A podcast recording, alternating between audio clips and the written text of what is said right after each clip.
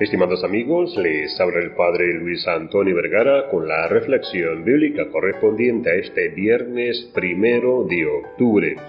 El Evangelio está tomado de San Lucas capítulo 10 del 13 al 16.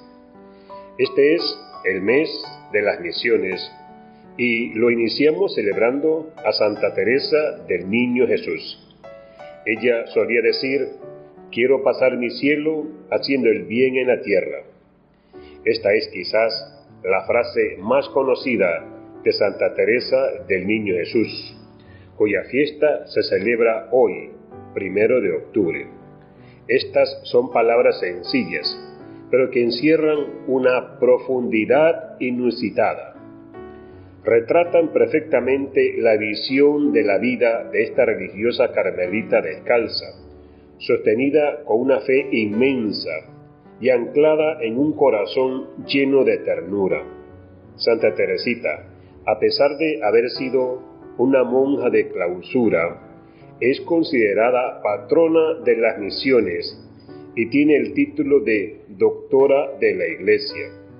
Santa Teresita de Niño Jesús vivió solo 24 años. Nació el 2 de enero de 1873 en Normandía, Francia, y murió el 30 de septiembre de 1897.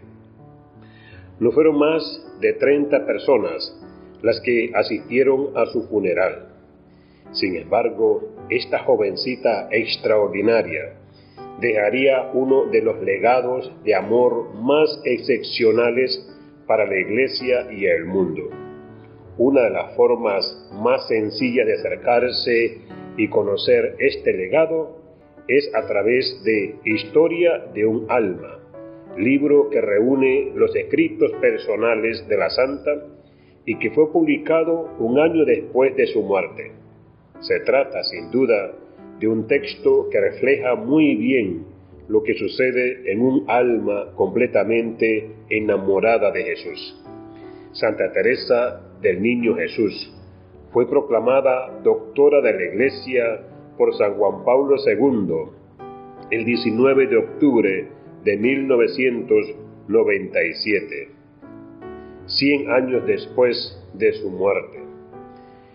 El Papa dijo aquella vez, Teresa de Niño Jesús y de la Santa Faz es la más joven de los doctores de la Iglesia, pero su ardiente itinerario espiritual manifiesta tal madurez y las intuiciones de fe expresadas en sus escritos son tan vastas y profundas que le merecen un lugar entre los grandes maestros del espíritu.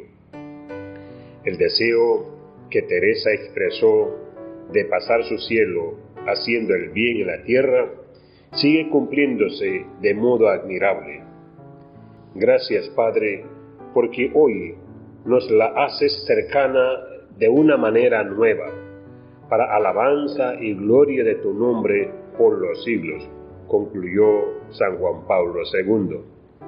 Que Dios les bendiga a todos.